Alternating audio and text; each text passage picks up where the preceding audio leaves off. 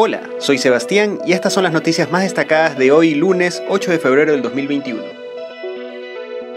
Avanza el escrutinio de actas de las elecciones presidenciales. Con un 97.79% de actas procesadas, Andrés Arauz encabeza las votaciones con un 32.18%.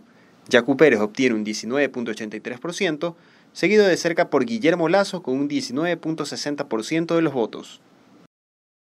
Cuatro personas fueron asesinadas en menos de seis horas. En tres sectores de Guayaquil ocurrieron los hechos violentos. Dos casos estarían relacionados con el microtráfico y otro sería producto de una riña. Así vota un hombre que debe pensión alimenticia.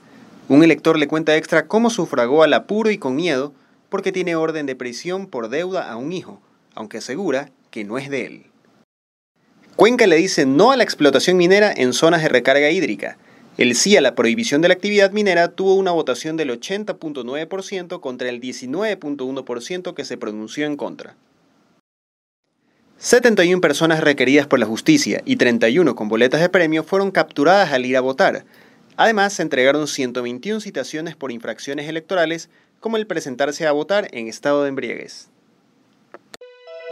Revisa más noticias en extra.es. Hasta la próxima.